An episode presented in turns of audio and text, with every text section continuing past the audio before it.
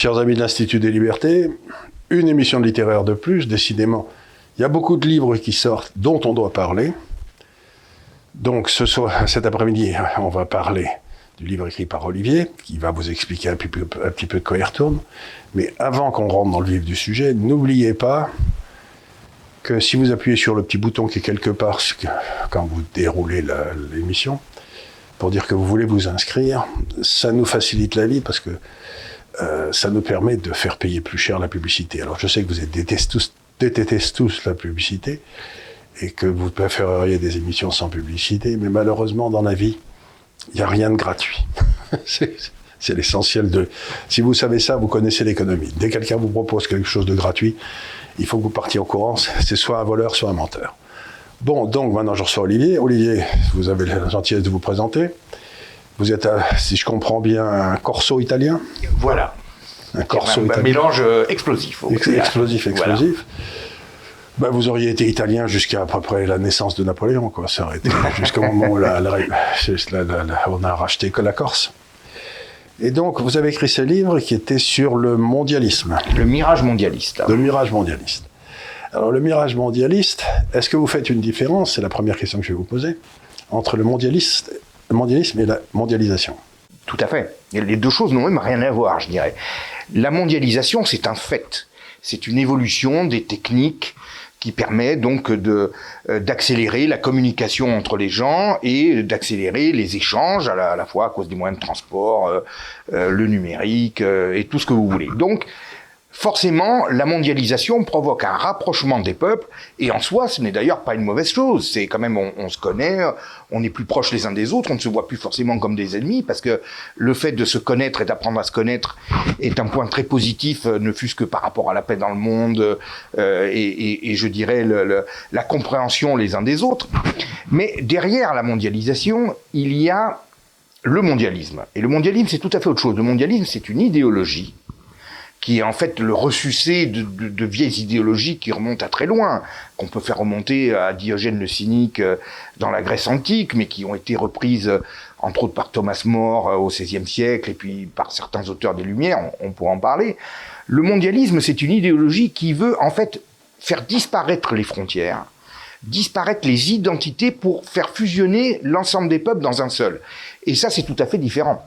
Parce que la mondialisation, pourrait s'accompagner de revendications, je dirais, enfin, revendication n'est même pas le mot, mais l'affirmation de l'identité, puisque on est tous les uns les autres confrontés.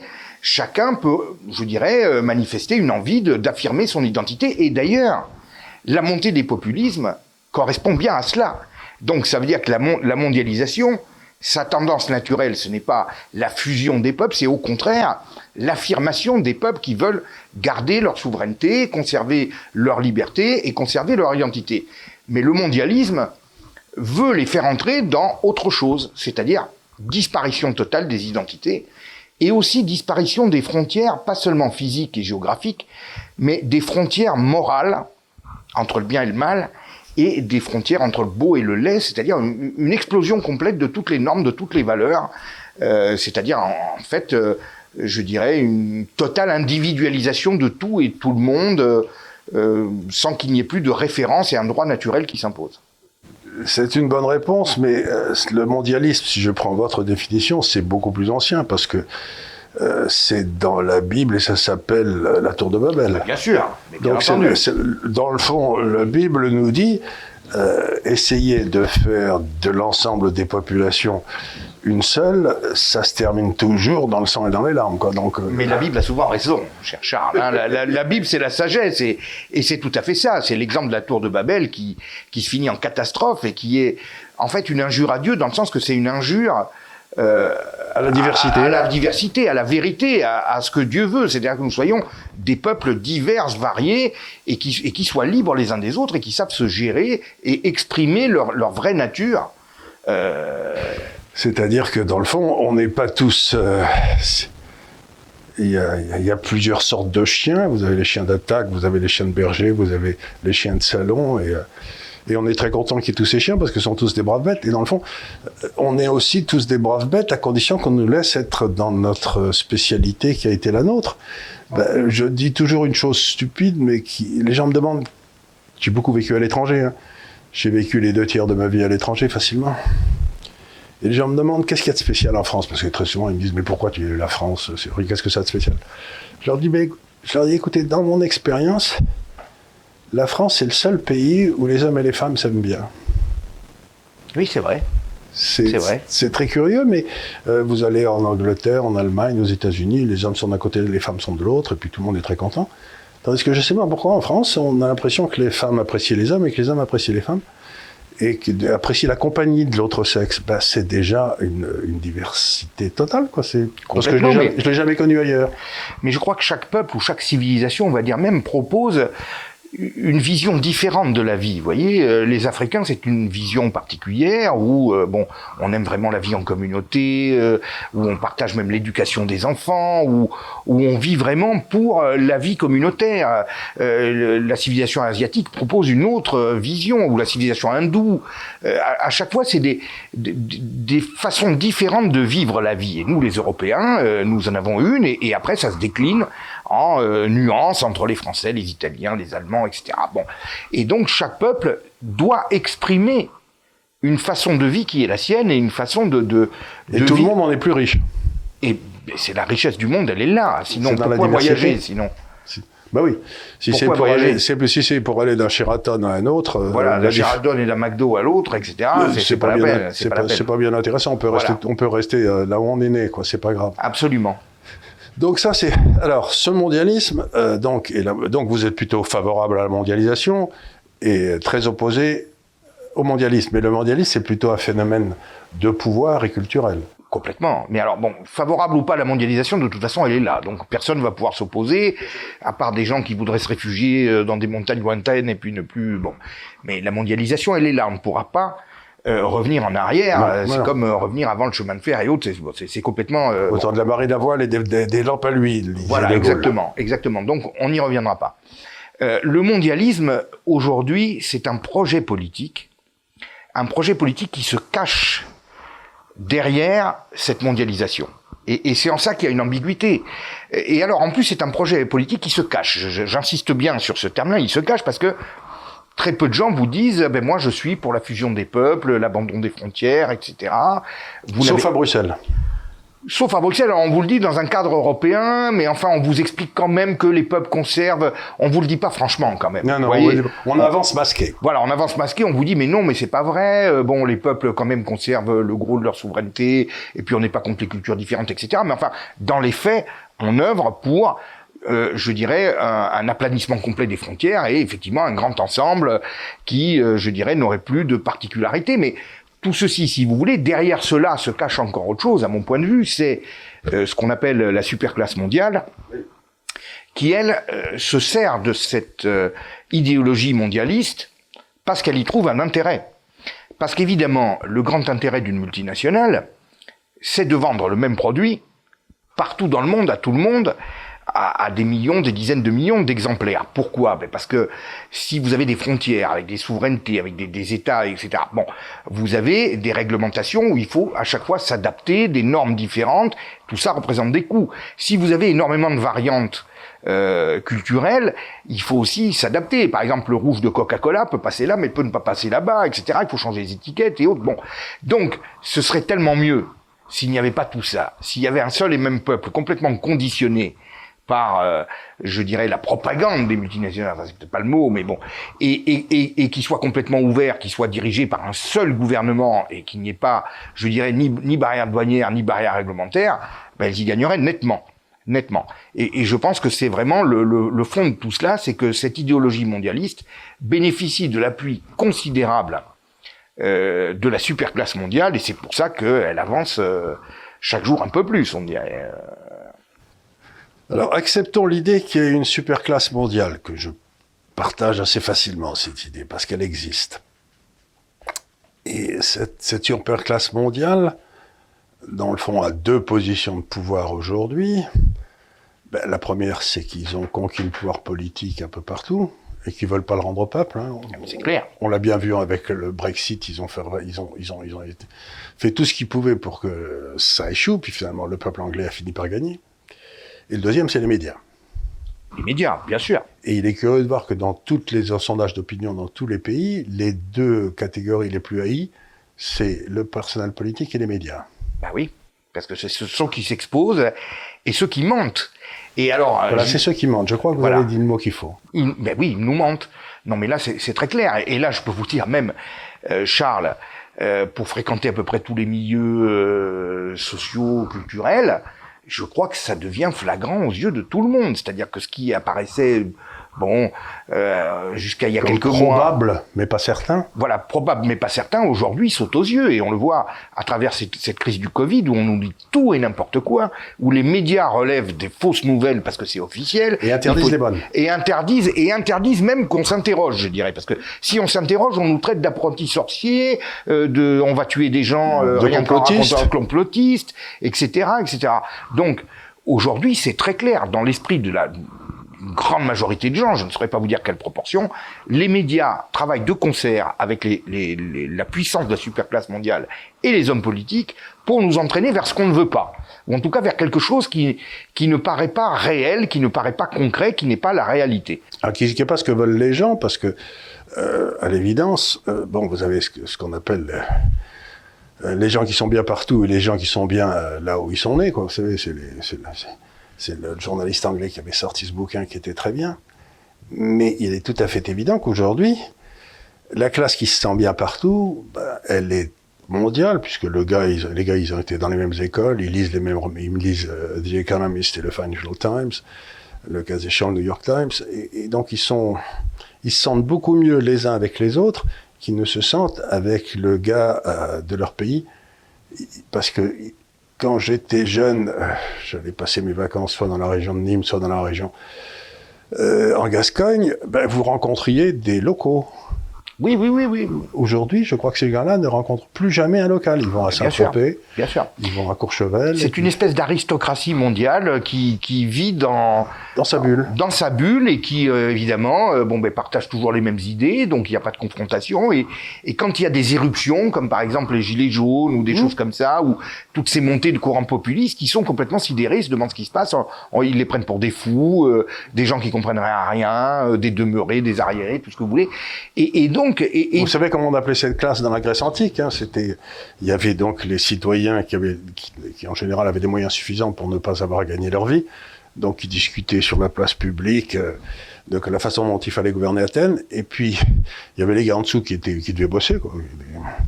Ils s'appelaient les idiotes en mmh. grec. Bah oui, bah oui, oui, oui. Et c'est devenu idiot. Oui, oui, c'est ça. Et donc, pour depuis, ça fait 20 siècles qu'on nous explique que les gars qui travaillent localement oui, oui, oui, oui, oui, les, sont des idiots. Ce sont des idiots, oui, mais il faut croire qu'on nous prend vraiment pour des idiots, parce que quand on vous explique qu'on va rouvrir les stations de ski, mais pas les remontées mécaniques, et j'en passe, et des meilleurs, tout ce qu'on a entendu pendant ces sur derniers mois. Sur la montagne d'à côté, qui est en Suisse, euh, les remontées mécaniques sont ouvertes et tout marche bien, vous dites, ils nous prennent vraiment pour des crétins.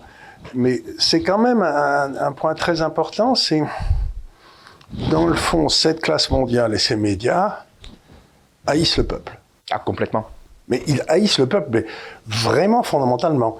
Et euh, alors que quand vous vous baladez dans les campagnes en France, vous ne pouvez pas vous empêcher d'être émerveillé par la beauté que ce peuple a créée depuis 20 siècles. C'est quand même, c'est quand même étonnant. Donc ils ont, et c'est peut-être pour ça vient leur désir que tout soit laid. Oui, mais bah, de toute façon, écoutez, euh, moi je vais vous dire quelque chose. Euh, la beauté du peuple français, elle est déjà dans sa sagesse, et sa sagesse, on la voit au quotidien. Parce que véritablement, ce que subit le peuple français, ne fût-ce qu'avec le terrorisme, et c'est pas moi qui le dis, c'est l'imam Chalgoumi, mmh. l'imam de la mosquée de Drancy, qui lors du dernier attentat a dit mot pour mot, mais j'admire les Français avec tout ce qu'on leur inflige, ils ne nous haïssent pas il n'y a pas de manifestation de violence. Il n'y a pas de ratonnade. Il n'y a pas de ratonnade, il n'y a pas de, de, de, il y a pratiquement rien comme événement raciste ou autre, quoi qu'on en dise. Et alors, ce peuple français qui est si peu raciste, et je dirais même le moins raciste du monde, ce que je connais, je connais d'autres peuples très voisins qui, bon, euh, seraient beaucoup plus euh, réactifs, vous voyez ce que je veux vous dire. Eh ben, c'est celui-là qui se fait traiter de raciste toute la journée euh, sur les plateaux télé. C'est quand même incroyable. Avec la complicité de cette classe médiatique, parce que le peuple ne peut être qu'idiot. Ce qui veut dire qu'au fond de moi-même, quand je regarde euh, mes amis qui ont été au pouvoir, qu'ils sont encore, je me dis, ils ont un fond commun, c'est qu'ils ne veulent pas de la démocratie. Non, bien sûr. Ils ne veulent la souveraineté n'appartient pas au peuple. Pour eux, elle, leur appartient à eux elle leur appartient à eux. Mais je vous signale que ça, euh, cher Charles, on se rejoint tout à fait. Jean-Claude Juncker, l'ancien président de la Commission, avait dit, mais euh, contre les traités et les directives de l'Union européenne, personne ne pourra jamais s'y opposer. C'est comme ça, euh, il n'y a pas à revenir dessus. On ne peut pas, on peut pas démocratiquement remettre en cause la construction européenne. Voilà. Donc en fait, toutes ces institutions euh, ne reflète pas la souveraineté du peuple, parce que la démocratie, c'est le peuple s'exprime, le peuple veut ça, euh, l'État met en marche euh, les systèmes pour que la volonté du peuple s'exprime. Mais là, on nous explique que ce sont des institutions qui sont faites pour que notre volonté ne s'exprime pas.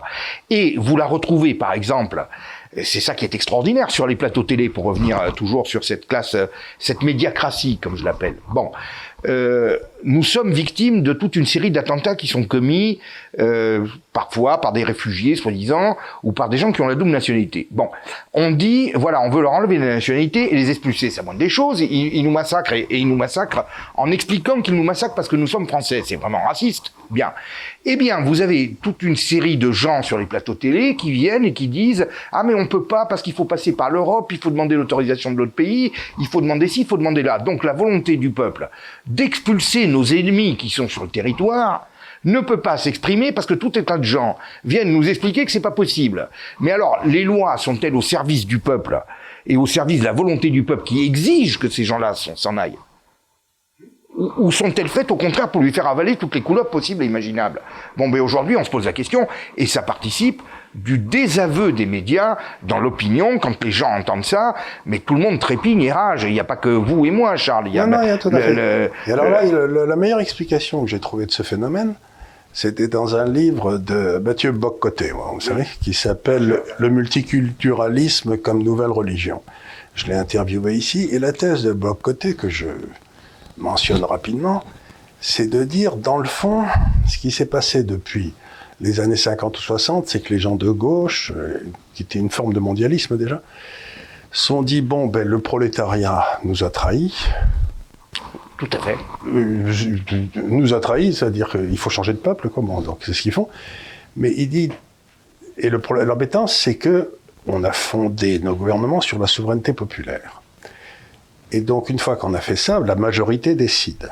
Donc, ce qu'il faut, c'est maintenant créer des, des euh, mini-peuples, si j'ose dire, des fausses souverainetés, des, des, des, groupes différents, des minorités, et vous protéger ces minorités. La démocratie, ce n'est plus l'expression de la majorité, mais c'est la protection des minorités par les juges. Mmh, absolument. Et donc, il faut que vous créiez des systèmes de juges indépendant de chaque nation pour pouvoir dire ah ben nous on aimerait bien mettre tous ces criminels à la porte mais manque de peau il y a la Cour européenne des droits de l'homme qui nous en qui, et donc à ce moment-là la seule solution c'est de revenir à la démocratie encore une fois c'est de rendre la parole au peuple par le référendum d'initiative populaire et qui pose des questions. Et à ce moment-là le lundi matin vous avez ce qui se passe en Suisse où les gens disent les journaux vous disent le souverain a parlé. Et à ce moment-là les tribunaux n'ont plus rien à dire. Les journaux n'ont plus rien à dire. Le souverain a parlé. Mais cette notion que la majorité est souveraine, sur laquelle on a bâti toutes nos sociétés, est une notion qui n'est plus acceptée par ces gens-là.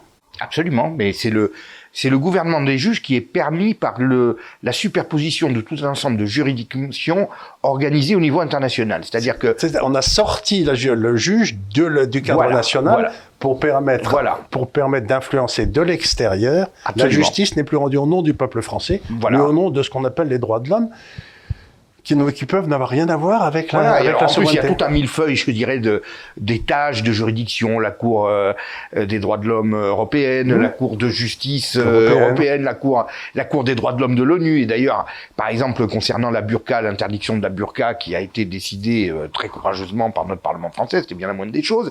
Eh bien, la Cour des droits de l'homme de l'ONU a dit que non, ça n'avait aucune validité d'un point de vue des droits de l'homme. Et donc, c'est repris par les médias, et puis certains juges Mais ce qu'on ne dit pas, c'est que 65% des gens qui sont dans les comités, euh, d'abord 65% des États membres de l'ONU ne sont pas des démocraties. Il faut pas, donc ça n'est en rien l'expression d'une démocratie mondiale, l'ONU. C'est en fait l'expression d'un certain nombre de tyrannies qui sont majoritaires. Ben oui. Et dans, les, dans le comité des droits de l'homme des Nations Unies, je crois que les États musulmans sont très largement majoritaires. Très largement majoritaires, et alors encore mieux, euh, le, le Conseil des droits de l'homme de l'ONU pour la partie Asie-Pacifique est sous la responsabilité de la République populaire de Chine. Ce qui déjà donne confiance.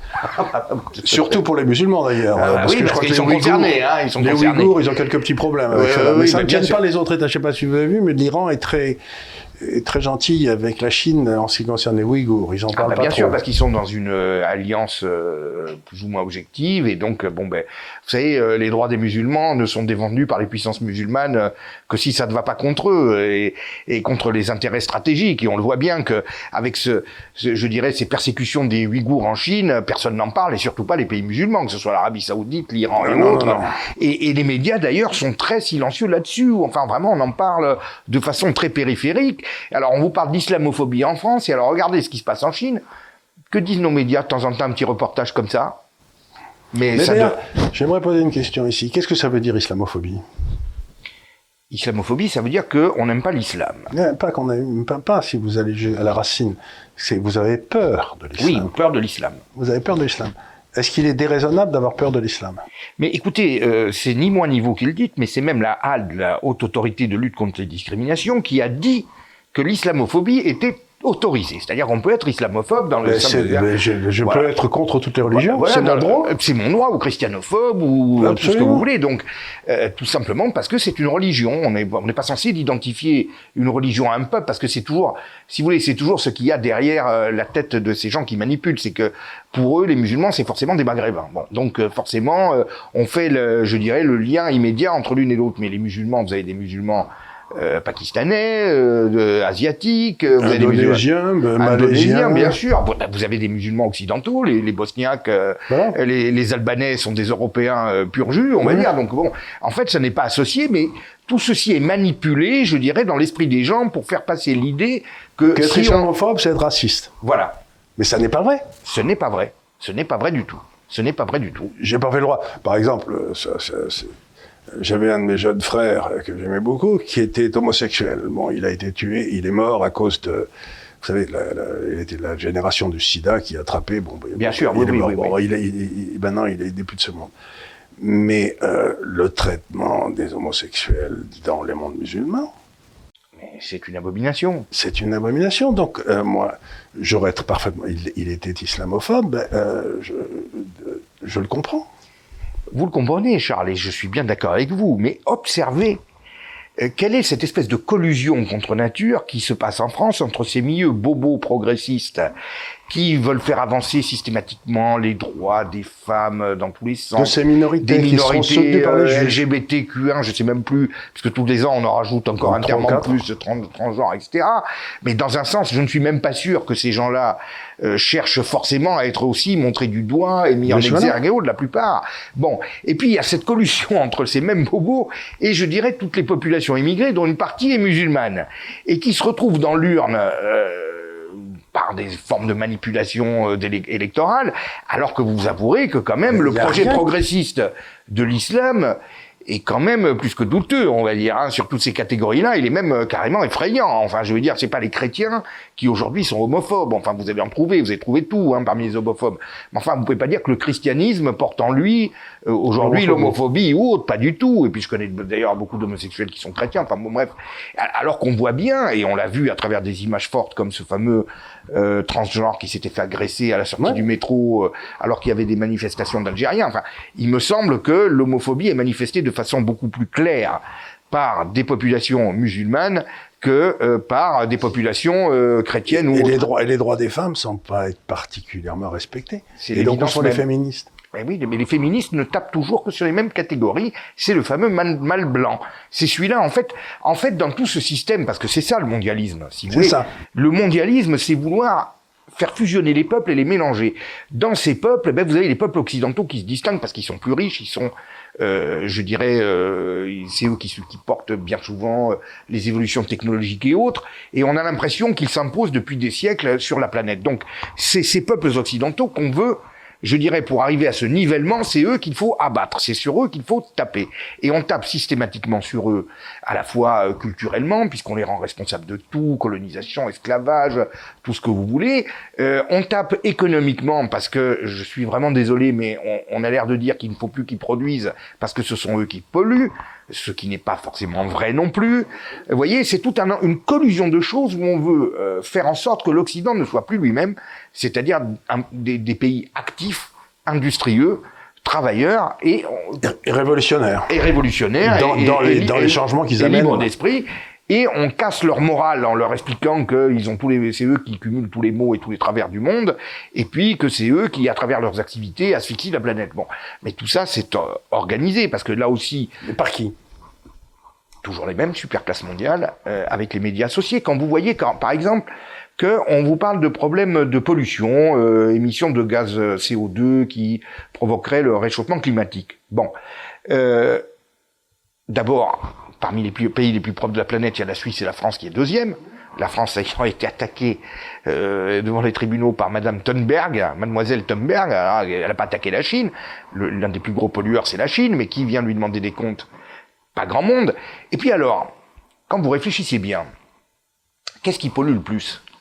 Ben C'est tout ceci. C'est les mêmes qui vous disent euh, ah, faites attention avec votre voiture diesel et compagnie, ont organisé des délocalisations massives euh, où on ferme des usines qui sont aux normes anti-pollution ici en Europe pour les router en Chine où il y en a aucune, ou enfin c'est pas respecté, ou de toute façon on contourne. Donc en fait, les mêmes qui vous disent à vous de pas polluer dans votre petit cercle de vie euh, ridicule, euh, s'arrogent un droit, un permis de polluer euh, gigantesque. Et puis après, il faut réacheminer tous ces produits à travers des super tankers, des super containers qui euh, paraît-il, polluent autant que des dizaines de milliers de voitures pendant toute une année. Bon, mais alors, qui remet en cause ce système? Dans le cadre justement de la lutte contre le réchauffement climatique, jamais personne. Tout le système en fait est monté sur un mensonge et euh, c'est du bric-à-brac et c'est la propagande intensive des médias qui fait avaler tout ça à la population. Bien, acceptons, acceptons.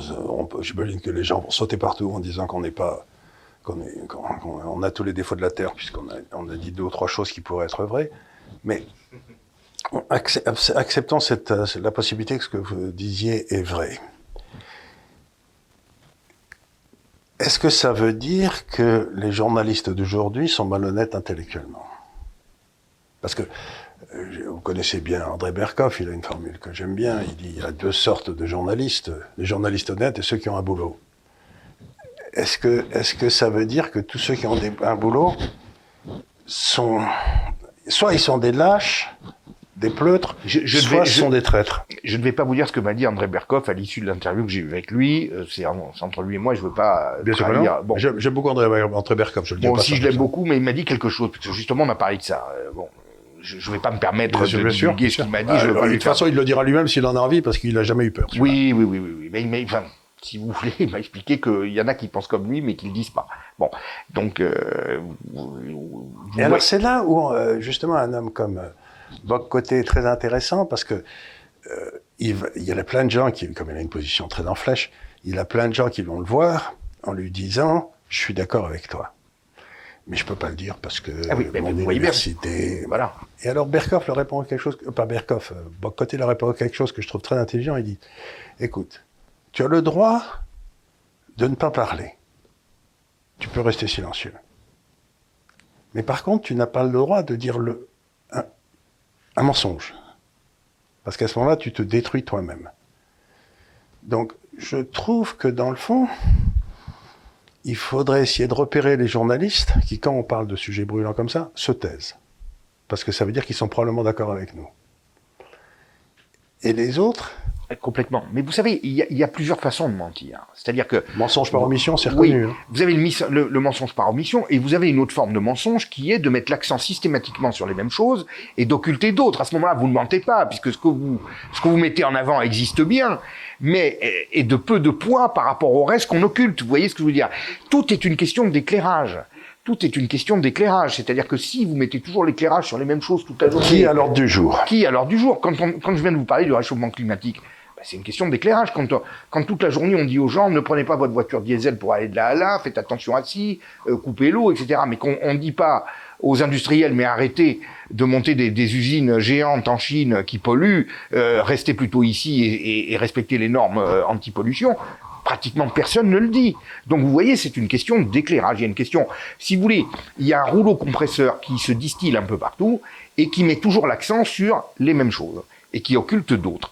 Mais de la même manière, moi je suis persuadé aujourd'hui que beaucoup de, de je dirais même pas de faits divers, mais de choses qu'on voit dans les banlieues, l'agitation, les émeutes, les agressions sur les policiers et autres, ne passerait même pas sur les grands médias s'il n'y avait pas les réseaux sociaux et les téléphones portables qui filment et qui finalement, euh, la plupart de ces cas-là sont euh, répercutés sur les grands médias parce qu'il y a une forme de buzz qui se crée sur Internet et qui, et qui remonte. Sinon, je suis persuadé que ça tomberait, euh, je dirais, ça tomberait à l'eau. On, on nous dirait tout le temps, circuler, il n'y a rien à voir. Quoi. Voilà. Voilà, tout simplement. C'est dans le fond ce que font tous ces gens-là. Voilà. Mais j'en ai eu un exemple parfait, c'est que, vous savez, euh, l'administration américaine était sortie des accords de Paris. Vous vous Oui, souvenez avec. Monsieur Bon, ben, le pays qui a eu la plus grosse baisse euh, de CO2 depuis 4 ans, c'est les États-Unis. C'est amusant, hein. Oui, Mais bon, c'est oui. oui, oui. Et c'est- donc, tout le monde a condamné Trump violemment, mais par contre, les, les émissions de CO2 par la Chine ont explosé. Personne n'en parle. Mais eux, ils sont restés dans l'accord de Paris. Ah oui, mais complètement. Ah oui, mais eux, ils sont restés dans l'accord de Paris. Donc, qu'est-ce qui savez- compte? C'est la baisse du CO2 ou c'est euh, la relation publique sur le fait qu'on est dans un accord qui veut rien dire? Mais Charles, qui va aller vérifier en Chine les émissions de CO2 Comment ça se passe? Quels chiffres Bon, là, va-t-on leur livrer? Qu'est-ce qu'on va leur rac- raconter aux fameux fonctionnaires qui vont être baladés dans des voitures le jour où ils vont faire le contrôle, etc. Bon, tout ça, c'est c'est- du spectacle, si vous Oui, voulez. c'est hein. comme les accords. oui. C'est du spectacle. Alors, donc, il y a cette classe mondialiste qui, dans le fond, est à la limite le principal ennemi de la mondialisation heureuse. Si vous voulez, oui. En quelque sorte, oui. Parce que c'est eux qui rendent ce rapprochement des peuples difficile. En, essaie- en essayant de changer la nature des peuples qui, du coup, se dressent contre eux. Absolument. Donc, ce sont des vrais ennemis de la civilisation et de la paix. Absolument. Je crois qu'on peut présenter ça comme ça. On peut présenter ça comme ça, d'autant plus que je vais rebondir sur euh, quelque chose que vous avez dit tout à l'heure, quand vous avez parlé, je dirais, de cette nouvelle gauche qui récuse le prolétariat. Bon, euh, tous ces, euh, je, dirais, toutes ces personnalités du mondialisme. Pour en citer, par exemple Soros et d'autres, bon, qui sont dans certains courants de gauche, euh, bon, Open Society de Karl Popper, etc., qui sont bon. Karl Popper, c'était autre chose. C'était un peu autre chose, mais C'était euh, Rose que je connais bien parce que c'est un de mes clients n'a rien compris à Karl Popper, mais c'est pas grave. Ah oui, mais ça, oui, ça c'est sûr. hein. Je vais vous dire, il y en a qui ont mal compris les Strauss aussi. Hein, Oui, oui, oui. euh, Bon, bon. Mais si vous voulez, il y a eu un grand choc en mai 68.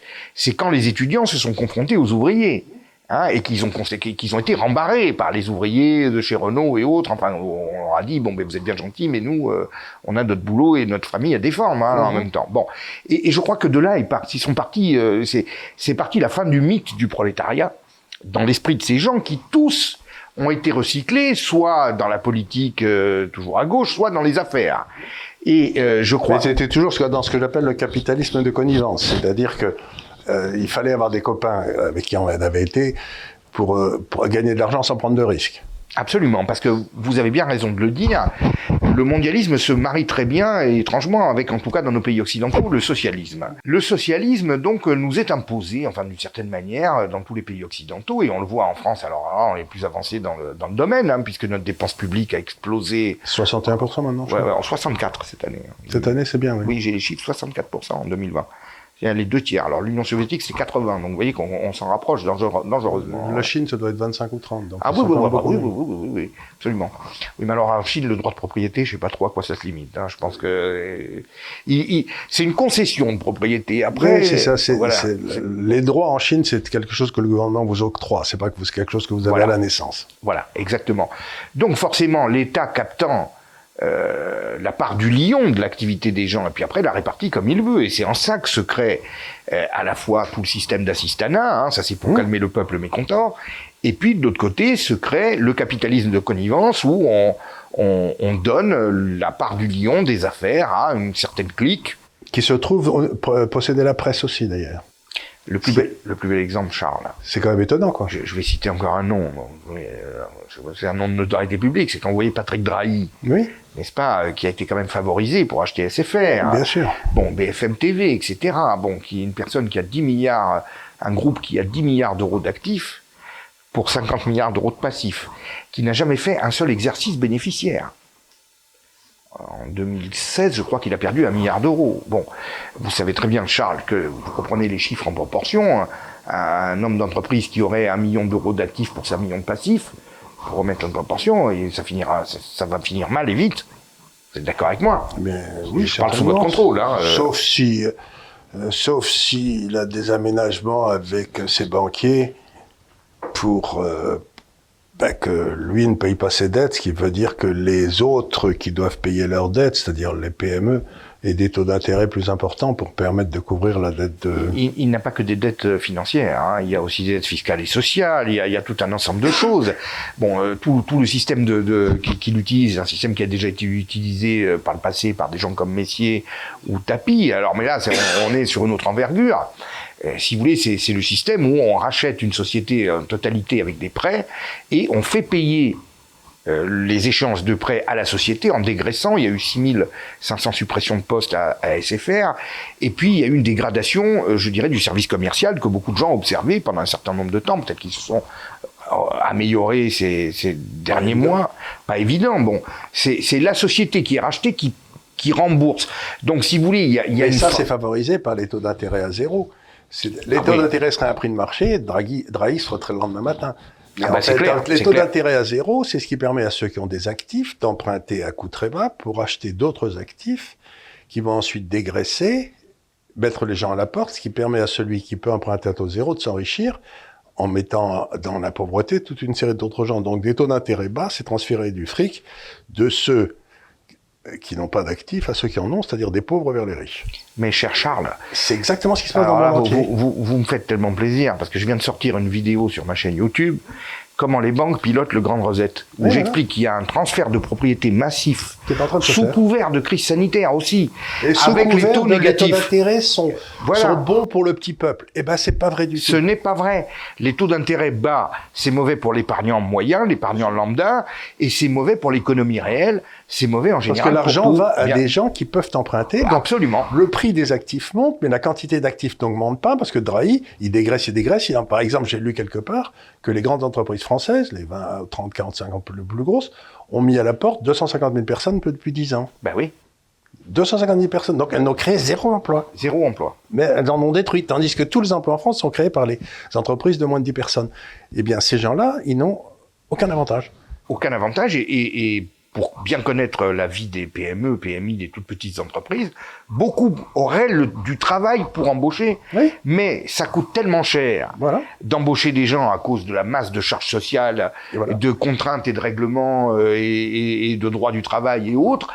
Eh bien, nous avons des centaines de milliers d'emplois non pourvus, faute de moyens, parce que en fait, tous ces systèmes de transfert euh, par le biais du système social français social et fiscal enlève les moyens à ceux qui pourraient embaucher pour les transférer vers ceux qui n'embauchent pas. Et pour les transférer vers ceux qui ne travaillent pas. Et ceux qui ne travaillent pas. Et donc, c'est ce que disait Milton Friedman, que j'aimais beaucoup, qui était... Personnellement, oui, aussi. Il était, il était personnellement, puis en plus, il était gay comme tout. Il disait, ben, vous savez, si vous payez les gens ne rien foutre, et si vous taxez ceux qui bossent, faut pas vous étonner si le chômage augmente. C'est ça. Ben, c'est la politique française qui est résumée en un mot. Depuis 40 ans. Depuis 40 ans, c'est ce qu'on fait depuis 40 ans, avec beaucoup de, beaucoup de, et donc. Et Milton Friedman parlait justement de, des minorités ou des groupes, euh, et il disait que le meilleur moyen euh, d'aider les minorités ou les gens exclus ou les catégories exclues à sortir de leurs conditions, c'est le libéralisme qui leur donnait des chances de pouvoir trouver des emplois, alors que le système social les enferme dans la pauvreté, euh, dans la pauvreté, dans l'assistanat. Euh, il y a quelque chose de remarquable, une étude qui a été faite par un économiste aussi que j'aime beaucoup, qui s'appelle Thomas Sowell. Oui. Thomas Sowell, c'est un grand économiste américain, brillantissime, qui a 92 ans et qui est noir, et qui est, né dans une cabane où il n'y avait pas d'électricité euh, dans, dans l'Alabama ou je sais pas où, et puis qui est passé ensuite par euh, Harvard, d'abord dans les Marines, euh, puis ensuite il, a fait ses études et il a terminé pour professeur de, il est maintenant je crois Hoover Institute, donc c'est le truc où il y a les, intellectuels les meilleurs aux États-Unis. Bon. alors, il a fait, on lui explique que dans le fond, la communauté noire, il est noir, euh, a besoin de ces transferts sociaux. Vous savez, c'est qu'on lui dit. Mais il dit les transferts sociaux, comme le disait Milton Friedman, enferment les gens dans leur misère. Et donc, ça, et ça devient héréditaire. Mais il y a des gens qui lui disent comme ça, mine de rien, mais vous savez, euh, finalement, les Noirs, ils sont pas tout à fait comme nous. Hein, c'est donc il faut les aider parce qu'ils sont pas Eh vraiment. oui, c'est c'est une forme de racisme. C'est une forme de racisme. Et alors lui, il a pris la population en Angleterre, blanche, qui bénéficie des mêmes avantages sociaux que les Noirs aux États-Unis. C'est-à-dire qu'il est enfermé dans cette espèce de...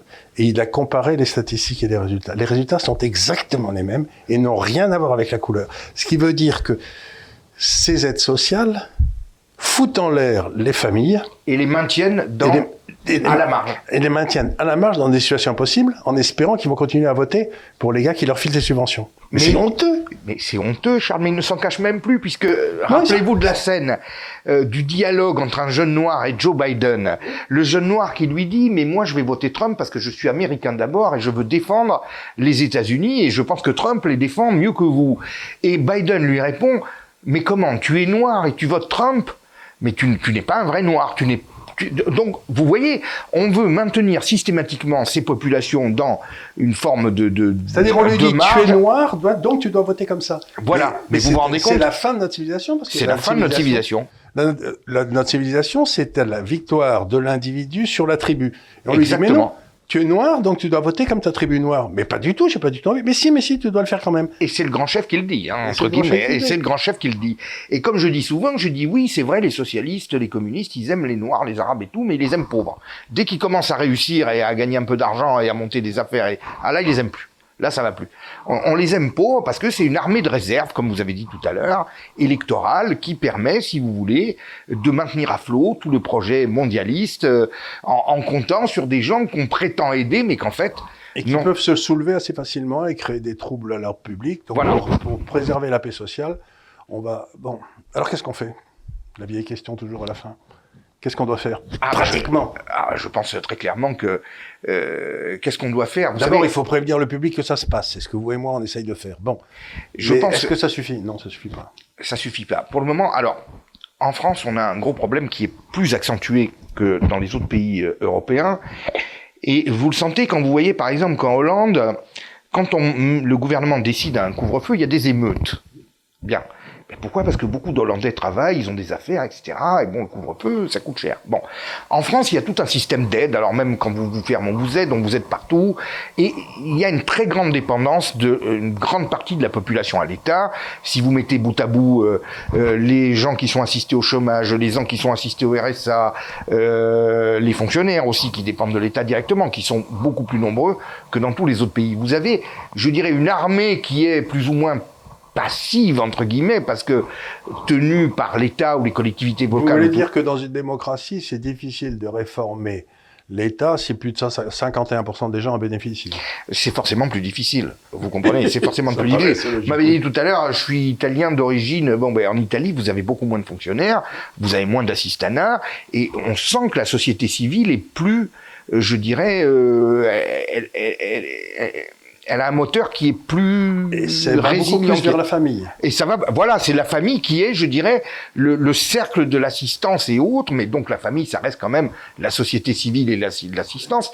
En France, on a l'impression que véritablement le socialisme est très avancé et rend, euh, je dirais, euh, le système plus solide, apparemment, apparemment, parce qu'il est aussi dans un stade tellement avancé qu'à mon humble avis, il ne va pas tarder à s'effondrer parce qu'il ne fonctionne plus que sur le crédit, c'est-à-dire que la France est le pays d'Europe qui est systématiquement Le plus endetté, le- alors le plus endetté, c'est l'Italie. c'est l'Italie, mais ils ont, ils ont en termes techniques un, un- un surplus primaire du budget. Exactement. Et ça, et La c'est- différence donc, ils ont est là. pas- donc s'ils sortent de l'euro, ils peuvent financer leur déficit sur leur épargne. Eh bien, Charles, je me suis exprimé euh, à Fréjus euh, le 2 septembre devant une salle de cadre du Rassemblement national et je leur ai expliqué que euh, l'Italie allait probablement demander des exonérations partielles euh, de dettes vis-à-vis de la BCE parce que étant en excédent primaire et étant en plus en excédent commercial, Un gros. en gros excédent commercial, c'est un pays qui est quand même efficace en termes euh, industriels, voilà comme la Hollande d'ailleurs, enfin vous, euh, et, et c'est ce qui a été fait au mois de décembre. Au mois de décembre, le secrétaire d'État à la présidence du Conseil de M. Comté à l'époque a demandé euh, à la BCE officiellement qu'elle revoie euh, bon, le montant des dettes euh, de l'Italie en, en étendant aux autres pays. Bon, qu'est-ce qui s'est passé depuis?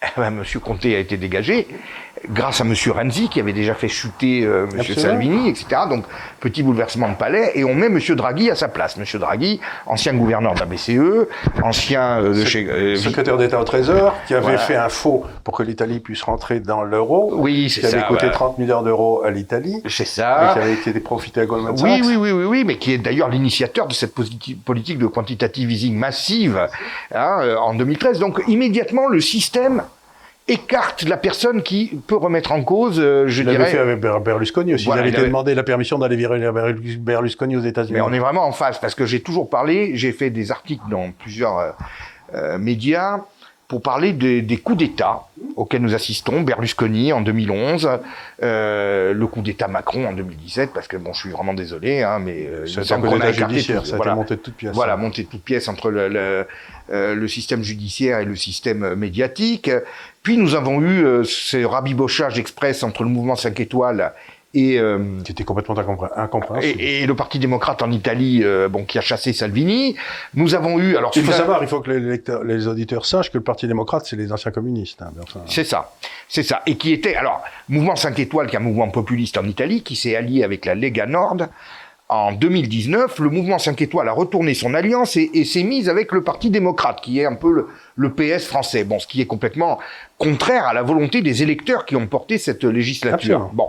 Et aujourd'hui, nous avons un autre coup d'État. Monsieur Comté se fait virer par, euh, bon, Parce qu'il avait demandé des, des, des abaissements de la date, quoi. c'est ça, exactement. Vous avez le Brexit où tout a été fait pour mettre les bâtons dans les roues du Brexit. Absolument. Où on vous... et, et les gens en étaient arrivés à croire que le Brexit ne se produirait pas tellement il y avait d'opposition. Mais tout ceci était orchestré. Et quand il y a eu l'homme fort, l'homme vraiment capable, qui est Monsieur Johnson, d'aller au bout, ben, la volonté populaire des Anglais En fait, c'est- Johnson, je ne sais pas s'il avait le courage, c'est Farage qui a fait le boulot.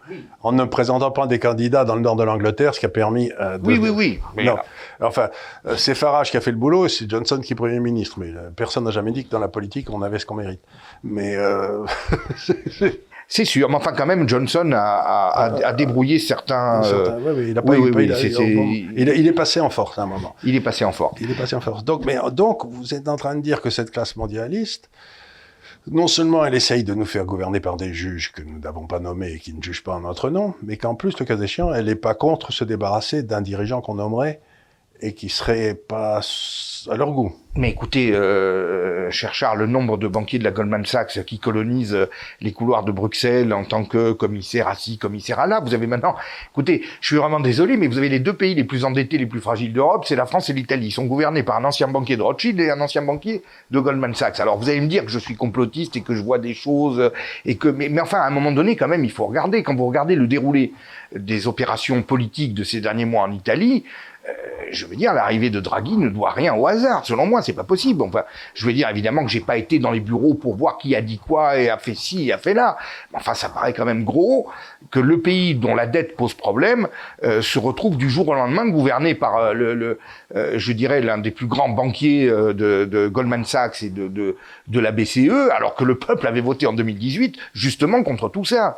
Hein, euh, pour des, c'est la même, la même Mais c'est ce législature. qui s'était passé en France quand on avait voté contre la Constitution européenne et qu'on s'est retrouvé avec le traité de Lisbonne. Ben bien sûr, mais bien sûr, mais là aussi c'est une manipulation politique. C'est de la forfaiture. C'est de la forfaiture. On, on trompe le peuple et on lui fait passer, euh, à la faveur d'une élection présidentielle euh, euh, en plein état de grâce, on fait passer exactement euh, ce qui ne passait pas jusqu'à présent. Voilà, et on met ça sur le compte. Alors les gens ont dit oui, les gens ont voté euh, contre la Constitution parce que en fait euh, c'est le président Chirac euh, qui n'avait pas la côte. Bon.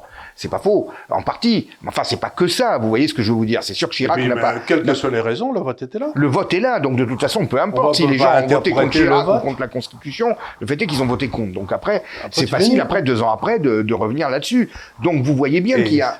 Ce qui aurait dû se passer, c'est si Sarkozy voulait revenir, et s'il était populaire, il avait qu'à refaire le référendum. Il n'avait pas besoin de passer par le Congrès. Voilà. Exactement, il aurait pu dire, mais bon, mais ce référendum, c'est dans un contexte politique euh, pas clair, on va le refaire, on verra, mais, mais ils ne l'ont pas fait tout simplement parce que ils savaient très bien que... Ça aurait été 60%. Mais bien sûr, ça aurait été encore plus euh, important, le, le, rejet aurait été encore plus important. Donc, est-ce qu'on espère qu'ils qu finissent par, par, par s'éclater tout seul, ou est-ce qu'on fait... Mais pour que, comment on peut les... Mais ce qu'il faut, la seule chose qu'il faut faire, c'est que dans toutes les prochaines élections, on demande le seul candidat pour lequel je voterai moi, c'est celui qui aura un point à son programme et un seul, c'est le référendum d'initiative populaire Bien pour sûr. que le peuple reprenne la main. Absolument. Il faut que le, le souverain reprenne le pouvoir. On a capturé le pouvoir de ce souverain. Il est temps qu'on lui rende le pouvoir. pour moi, c'est l'essentiel. Je crois que la question de la souveraineté aujourd'hui, elle est essentielle. La question du surendettement des États, euh, au-delà de, des affaires de l'Union européenne qu'on connaît et dont on parle, le surendettement massif des États depuis quelques mois est aussi un cas important de souveraineté. Parce qu'il est bien évident, comme je, je on Ben vient de le on est dans les démontrer mains avec des banques, Charles, hein. on est dans les mains des banques. C'est Napoléon qui disait, quand un État est surendetté, c'est il devient la marionnette des banques, parce que la main qui donne est toujours plus haute que la main qui reçoit. C'est Napoléon qui disait ça il y a deux siècles. Et moi, je sais que euh, les modes de gouvernance euh, et, et sont les mêmes euh, au fil des siècles. C'est la même façon de gouverner les humains, les mêmes principes régissent. Regardez ce qui est arrivé à la Grèce. Elle a voulu commencer, elle avait voté pour sortir de l'euro. Ben, Monsieur Draghi, Draghi a simplement coupé les lignes de crédit à la Grèce, ce qui fait qu'ils auraient été en dépression profonde instantanément. Et donc, ben, Monsieur Tsipras s'est couché. Exactement. Monsieur Tsipras s'est. Et puis Mais ça veut dire que ça va nous arriver à nous? Mais ça va nous arriver à nous. Mais, mais regardez, cette période du début des années 2010 est sur plusieurs aspects un test, enfin comme une forme de test. Quand vous voyez par exemple ce qui a été fait à Chypre, c'est-à-dire de puiser dans l'épargne des clients pour enflouer des banques véreuses, euh, aujourd'hui on a mis en place depuis au niveau de l'Union européenne euh, des, des clauses et des directives qui le permettent, avec la directive BRD qui a été adoptée, qui permet de puiser dans l'épargne des clients des banques pour enflouer une banque en difficulté si elle se met dans le cadre d'un processus de sauvegarde. Donc, tout ce qui a été fait à Chypre, on nous disait, bon, mais Chypre, c'est un pays baroque, avec une gestion, etc. Mais exactement le même système se met en place. Et qu'est-ce que ça veut dire? Ça veut dire qu'en fait, toute la sphère financière devient hors sol, qu'elle organise une spéculation folle, et que tant que ça marche, eh bien, elle encaisse les bénéfices. Quand ça marche plus, c'est nous contribuables et les épargnants qui viennent à sa, à sa rescousse. Ben, c'est un peu facile quand même. Hein. euh, je trouve que Mais c'est quand même c'est que quand il n'y aura plus ni d'épargne, ni, ni de ni d'épargnants et on aura tout piqué, ben, il n'y a plus personne qui pourra venir là. Moi, je, je, je suis à peu près persuadé, et je pense que Charles, vous me rejoignez, le système arrive en bout de course. Ben, euh, je me peux me tromper, mais j'ai essayé de vérifier. Euh, quand la somme du déficit extérieur et du déficit intérieur devient supérieure à 10% du PIB, en général, les types du FMI prennent, commencent à prendre l'avion pour venir voir ce qui se passe. quoi. Ben, il devrait venir en France alors, hein, parce qu'on est est à pas 14. loin. hein. On est à 14. On est à 14 en France. Donc vous vous dites, euh, il y a des types au FMI qui doivent commencer à... Oui, non, mais c'est évident que En là, regardant la France, ils se disent, mais qu'est-ce qui se passe quoi? Mais on, on- on est dans une série d'hérésies, c'est-à-dire le déficit budgétaire chronique en France, déficit commercial chronique, les taux d'intérêt négatifs. Alors là, il y, a des, il y a des économistes qui viennent nous expliquer que les taux vont rester négatifs pendant longtemps. Allez-y, endettez-vous, euh, que tout ça va se maintenir. Mais enfin, des taux d'intérêt négatifs, pour reprendre quelque chose de très basique, pour que tout le monde comprenne, des taux d'intérêt négatifs, ça veut dire qu'on vous paye pour prendre de l'argent. Vous trouvez que c'est logique Ça répond à quelle logique économique? Non, mais moi j'ai une autre façon de le présenter qui est un peu la même, mais ce qui est la- c'est que quand j'étais étudiant à Toulouse, le professeur nous avait demandé pourquoi croyez-vous qu'on vous paye un, un intérêt sur votre épargne? C'est une question théorique parce qu'à l'époque j'en avais pas. un. C'était- enfin, je m'in- je m'intéressais aux questions théoriques oui, quand oui, même. oui, bien sûr. Donc il nous avait dit on vous paye des taux d'intérêt pour vous compenser contre l'incertitude du futur. Ben C'est-à-dire voilà. vous vous épargnez, comme ça vous le donnez à quelqu'un qui va l'investir et ça permet de bon. Mais les taux d'intérêt négatifs, ça veut dire philosophiquement que le futur est plus certain que le présent. C'est incroyable. C'est pas possible. Et, et ça veut dire que la- et ça veut dire que l'argent ne vaut rien également. Enfin, ça, veut dire que l'argent de vrai, ça veut dire que toute l'épargne longue va être détruite, c'est-à-dire nos caisses de retraite, Oui, oui. tout ce qui a fait l'originalité de l'Europe, c'est-à-dire cette construction d'une épargne longue qui permet de réfléchir à long terme et au taux d'intérêt de baisser pour que ça devienne, il y a plus de, ben, on est en train de la détruire. Donc on va se retrouver au niveau des pays émergents quand ils n'avaient pas d'épargne longue. Quoi. C'est ça, c'est ça. Mais, mais, Une baisse du niveau de vie mais, mais, mais Charles, encore une fois, euh, n'est-ce pas l'objectif? C'est-à-dire, au fond, d'instaurer une espèce de forme de, de communisme euh, néo-marxisme à l'é- à l'échelle mondiale avec, je dirais, la concentration de toutes les activités, les richesses entre euh, certaines cliques, hein, toujours la même chose, la superclasse mondiale, et puis les autres à qui on attribuerait, je dirais, des revenus de substitution, etc. J'ai comme l'impression qu'on tend vers ça progressivement, si vous voulez. Il y aura trois catégories. Il y a la superclasse mondiale, il y a une certaine catégorie de personnel qualifié qui va travailler pour elle dans tous les pays, Les contremaîtres. Les contremaîtres, voilà, et qui vont, qui vont, euh, peut-être qui sont 15-20%, et puis les autres dont on n'a plus besoin, si ce n'est de consommer, euh, bon, ben, on va leur donner des revenus universels. Et on, et on leur donne du Valium en plus. Voilà, et du Valium en plus, et de toute façon, il y aura une C'est concentration. exactement euh, euh, le, le meilleur des mondes Huxley. quoi? C'est le meilleur des mondes du succès, on y est, c'est une forme de néo-marxisme piloté par les banques, ça paraît incroyable. Mais vous savez, dans les systèmes communistes, même léninistes, il y avait des riches, hein, c'était tous ceux qui étaient de nomenclatura. La différence, c'est que c'est l'État, et donc tous ceux qui tenaient les rênes de l'État, qui possédaient tout, qui possédaient toutes les activités, qui attribuaient le travail euh, aux uns, aux autres, etc. Il y avait plus de liberté de créer soi-même son, son emploi, de, de faire. Mais est-ce que finalement, quand vous voyez quand même, regardez cette crise sanitaire, mais enfin, ça crève le cœur de voir que ce sont les gens qui travaillent, qui prennent leur vie en charge, qui investissent, qui s'endettent, eh bien ce sont ceux-là qui se font martyriser, persécuter. On vous dit, mais euh, qu'est-ce qu'il y a de pire que de- d'empêcher les gens d'aller travailler et qui plus est d'aller travailler sur leur propre terre, je dirais. C'est comme, euh, c'est- abominable comme violence.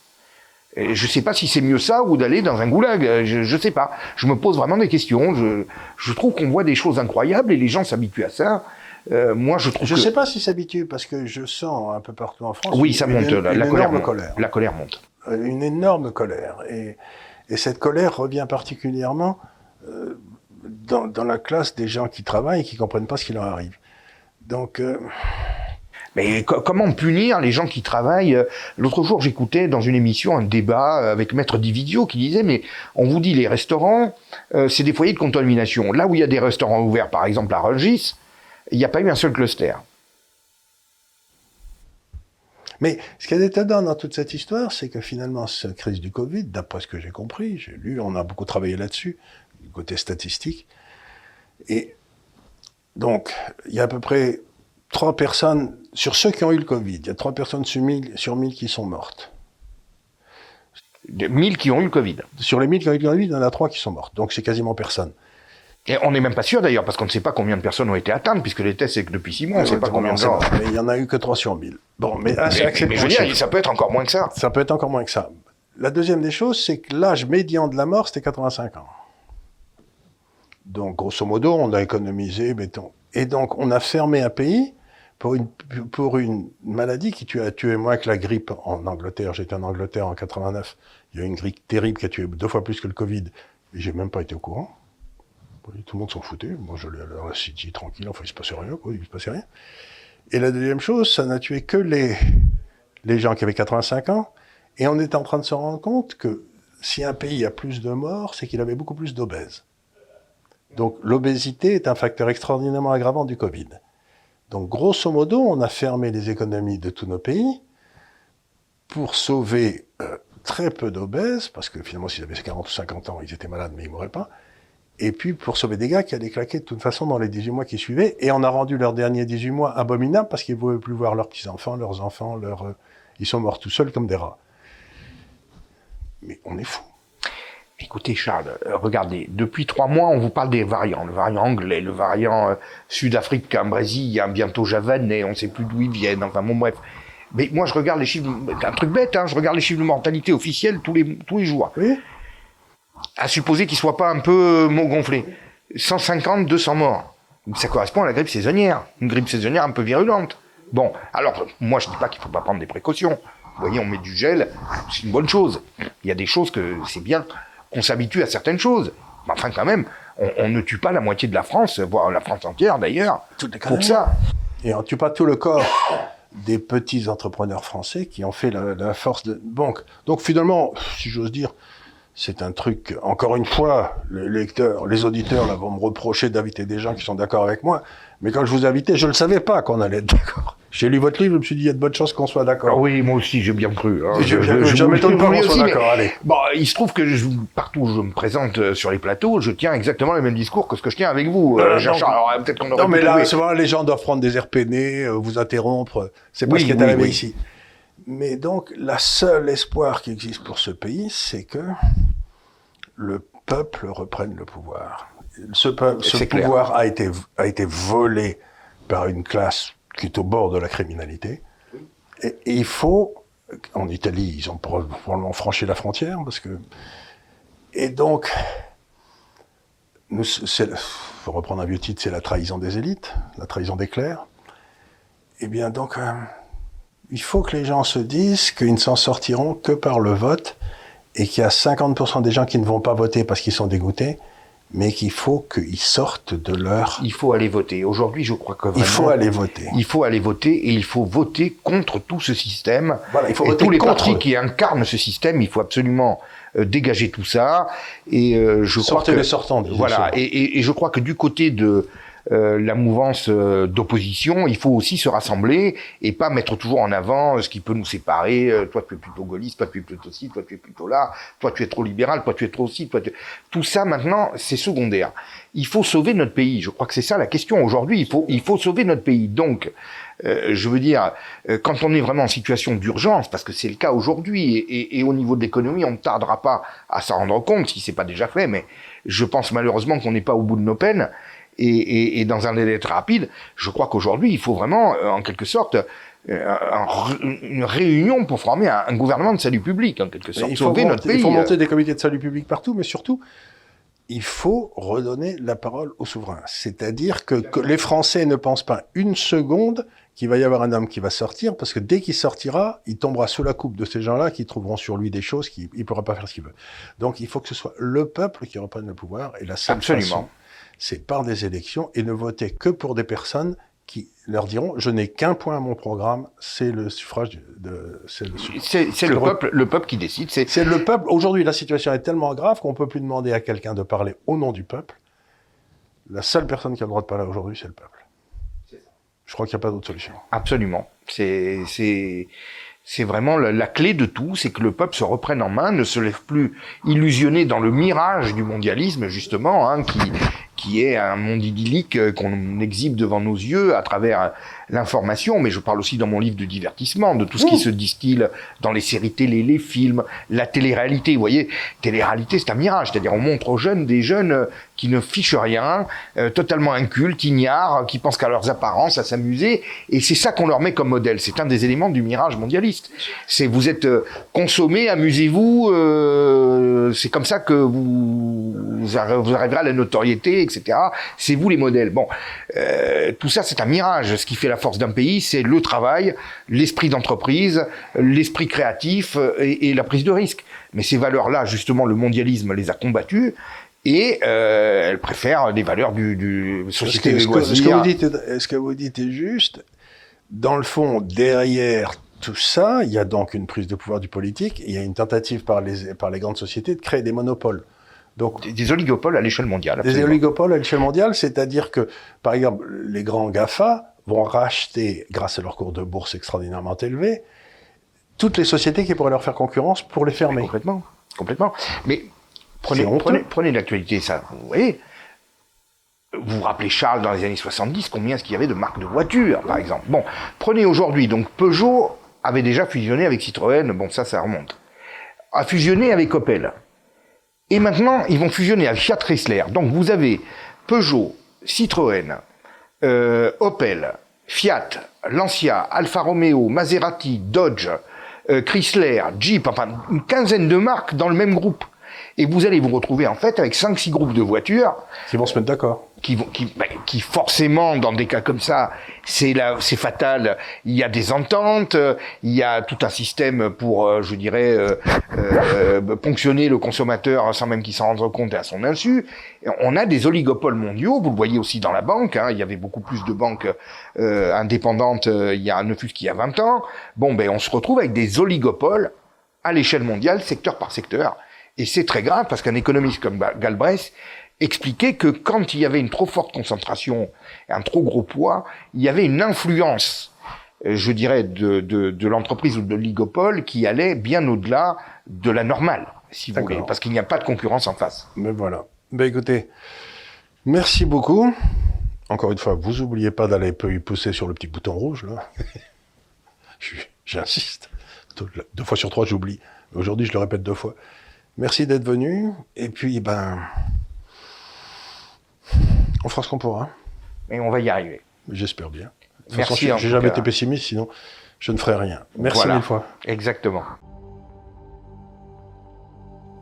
Le documentaire Chemin de France, présenté par Jean-Baptiste Noé et réalisé par Franck Martin, a rejoint la nouvelle plateforme associative VOD France, qui veut soutenir et mettre en valeur les productions indépendantes. En quatre volets, vous allez pouvoir voyager et entendre des artisans s'exprimer. Un format d'émission libre et spontané. Nous allons vous accompagner sur les chemins de France c'est à Bonneval que le premier épisode commence. Jean-Baptiste va sillonner la région pour partir à la découverte d'artisans.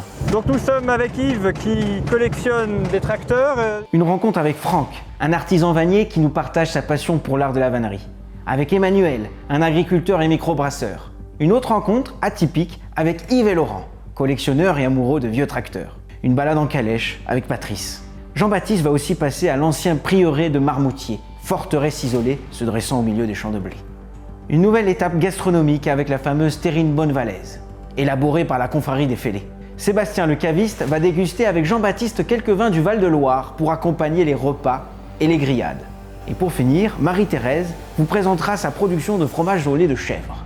La série Chemin de France continue avec un deuxième documentaire où Jean-Baptiste Noé rencontre Thomas Blonsky, le maire de la petite commune de Chapelle-Royale, un petit village de la région centre aux portes du Perche, peuplé de 600 habitants. Ce maire, contre l'avis général, a pris le pari de réintroduire des commerces de proximité et des services pour redonner de la vie à son village et lutter contre la désertification du monde rural. On m'a dit mais Thomas, c'est pas viable. Ça fonctionne depuis 10 ans. La série Chemin de France propose aussi un troisième documentaire où Jean-Baptiste enquête sur le terroir. De la terre jusqu'à l'assiette, avec une escapade gourmande avec le chef Benoît Cello. C'est dans le fameux restaurant de Chartres, le Grand Monarque, que Jean-Baptiste rencontre le chef. La mission est de cuisiner un poulet et le transformer en plat de fête. Dans la même journée, le poulet passe du producteur au cuisinier et dans votre assiette. Visitons la ferme, visitons le potager de Diane, du local, de la tradition, du terroir. La série Chemin de France est aussi un quatrième numéro, à la rencontre d'artisans d'art. Trois découvertes, un atelier réputé pour leurs vitraux, une forge, un tailleur de pierre. Vous l'avez compris, ces épisodes sont des voyages, à la découverte des richesses du patrimoine historique de nos régions. J'espère que cette présentation vous a donné envie de visionner cette série de documentaires. Si vous souhaitez passer un bon moment ou simplement aider l'Institut des libertés, tout est disponible en VOD, en DVD ou ça sur vodfrance.com. Le lien se trouve en description YouTube sous la vidéo. Le site est une initiative de l'association Studio Phocéen qui depuis 2007 propose des activités pour les passionnés du cinéma et de l'audiovisuel. Merci à vous et à bientôt.